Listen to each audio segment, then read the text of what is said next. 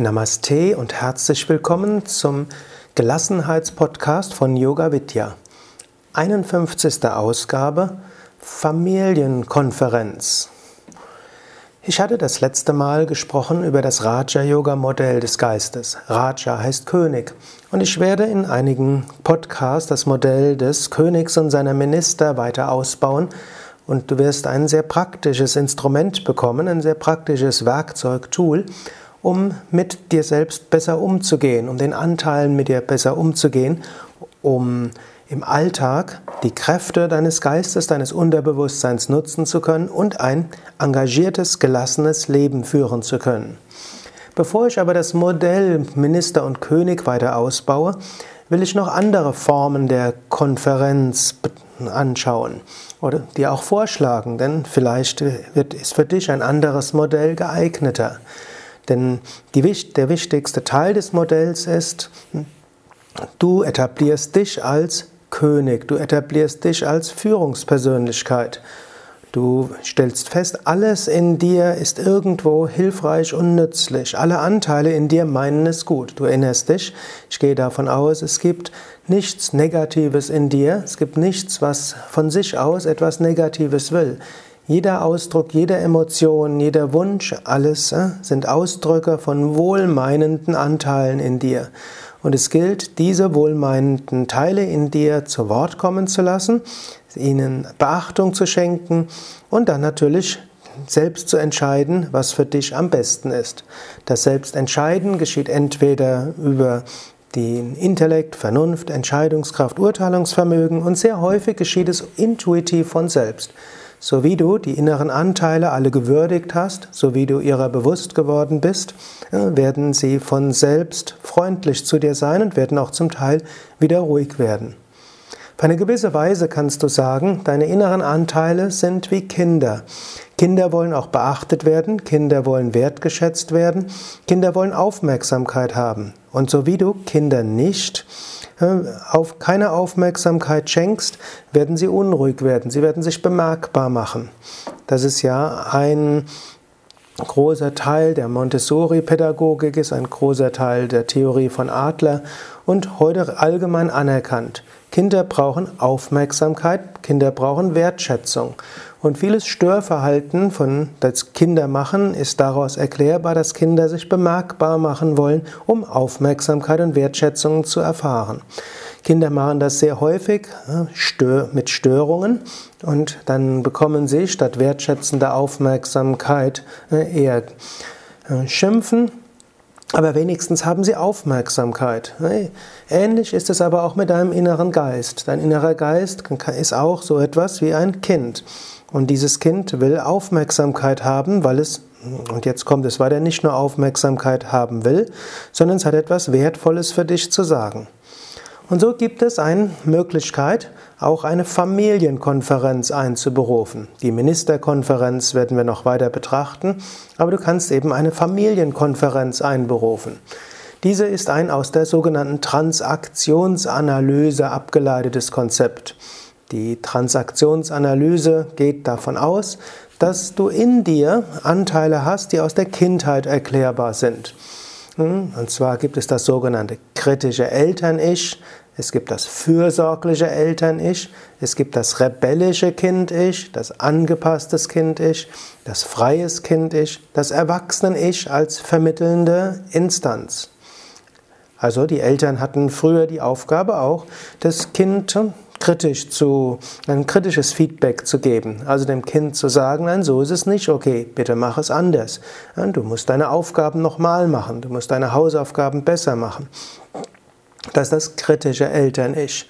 Und dieses kritische Eltern-Ich hast du äh, jetzt internalisiert. Es existiert weiter in dir. Also die Eltern waren früher, hatten ihre Aufgabe. Du hast die, das, die Aufgaben der Eltern internalisiert. Das ist in dir als kritisches Eltern-Ich. Das kritische Eltern-Ich macht sich eben bemerkbar, wie zum Beispiel, das ist nicht gut genug. Du musst schneller sein. Das musst du besser machen. Da musst du dich mehr anstrengen. So geht's nicht. Das ist das kritische Eltern-Ich. Diese innere Stimme hast du vermutlich in dir als kritisches Eltern-Ich.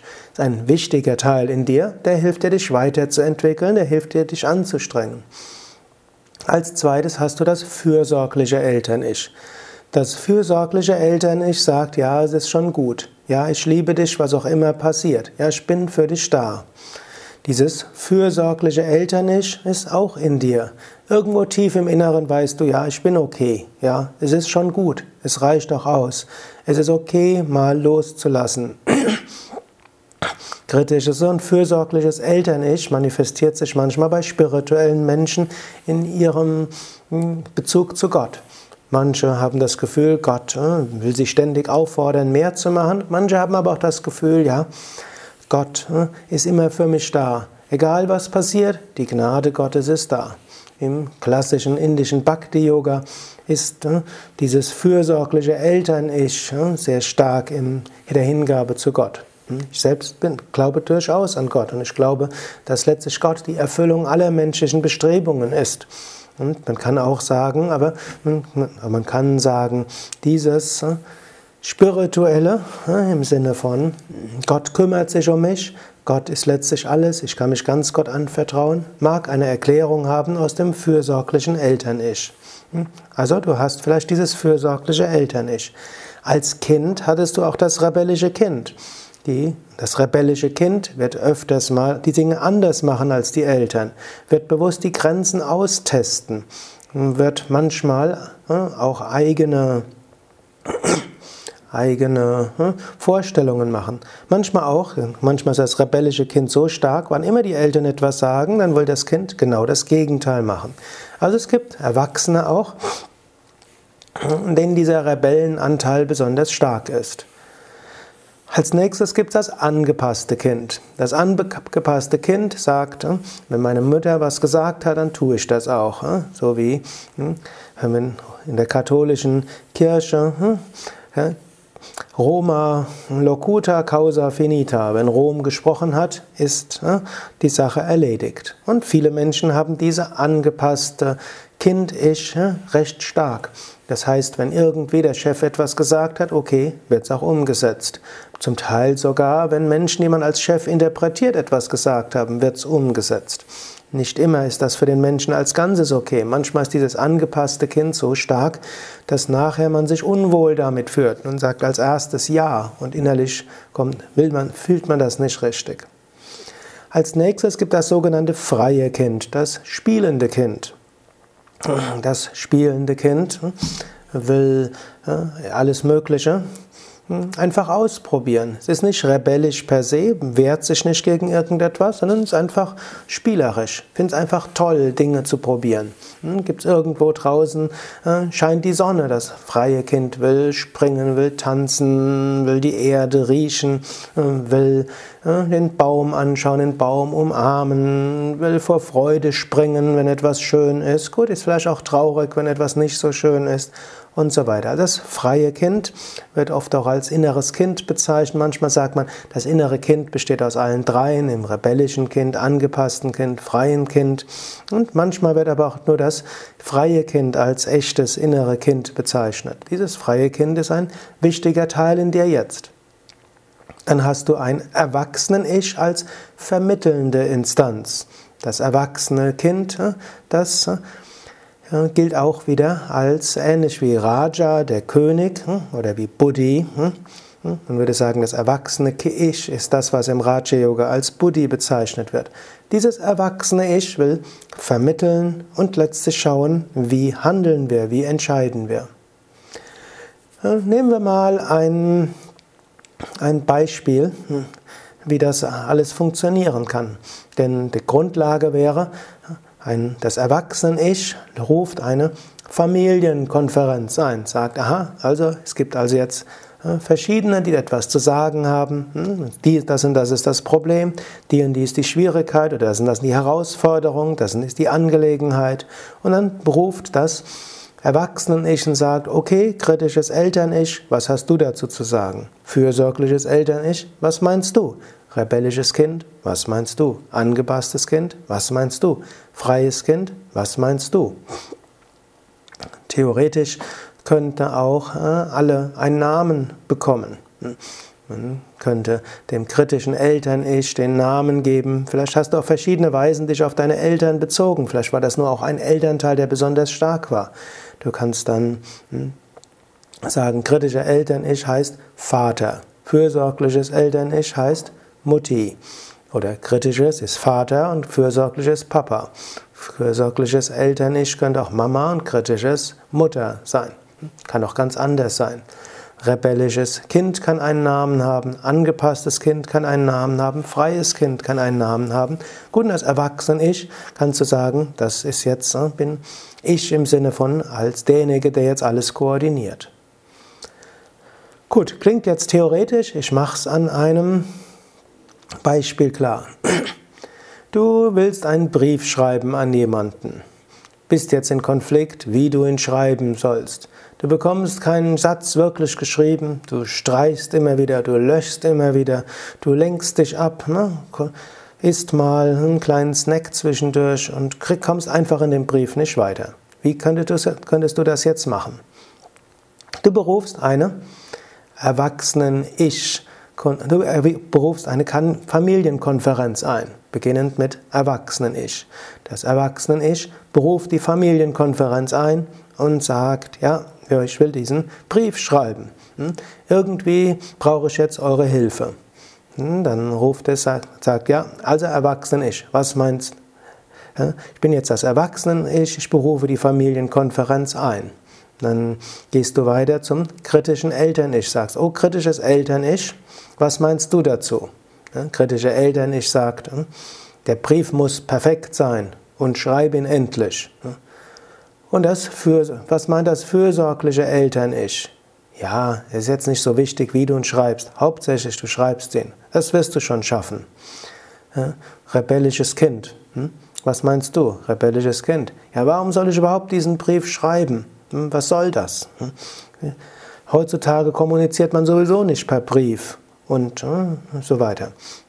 Ich habe Besseres zu tun. Hm? Angepasstes Kind, was hast du zu sagen? Ja, ich werde das schon machen. Irgendwie werde ich es hinkriegen. Freies Kind, was meinst du dazu? Da wäre doch lustig, da mal was zu schreiben, womit der Empfänger nicht rechnet. Ja? Und ja, warum soll ich mich immer an Konventionen halten? Hm, ich schreibe Herzchen, Smiley und so weiter. Ja? Ja, freies Kind, was hast du noch für Ideen? Was soll man dort machen? Hm, ja, das, das, das. Und so wie das freie Kind spricht, kommt plötzlich Energie in das ganze Spiel. Hm, und dann kann das Erwachsenen-Ich dann sagen, kritisches Eltern-Ich, was meinst du dazu? Fürsorgliches Eltern-Ich, was meinst du dazu?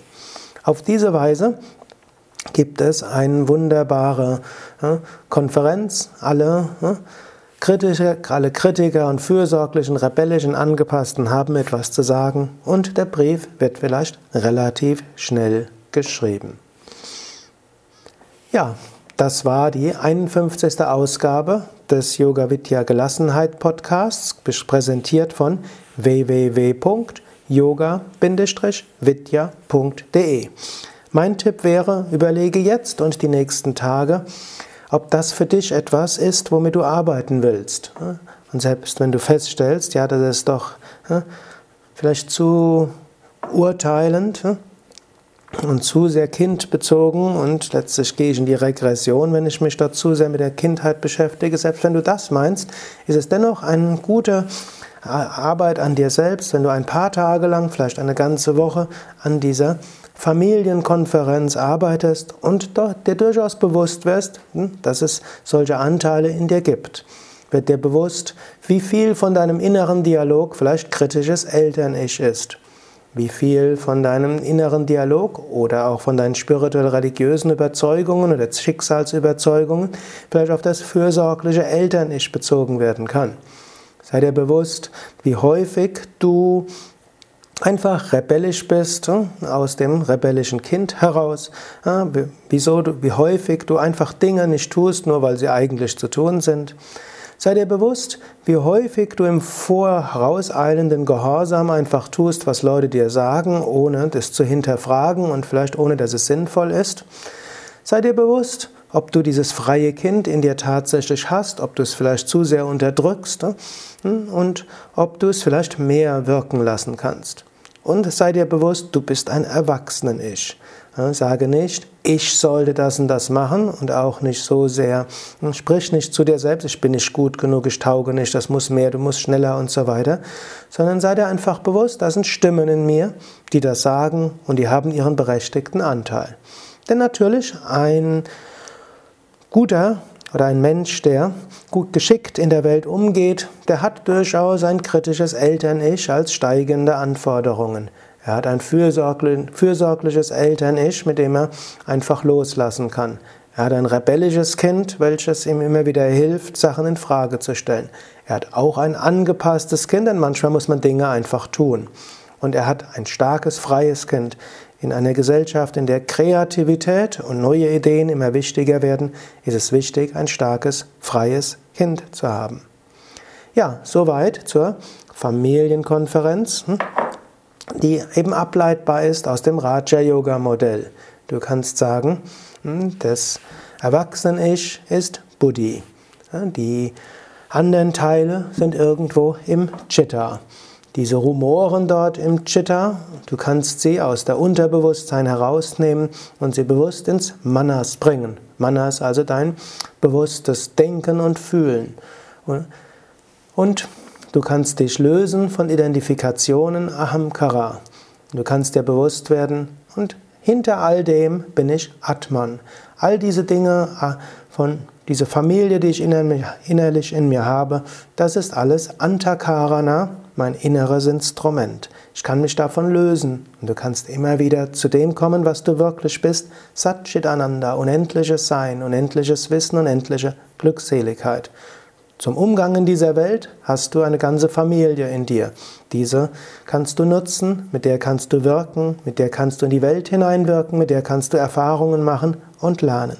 Und immer wieder löse dich davon, erfahre dich als dein Selbst.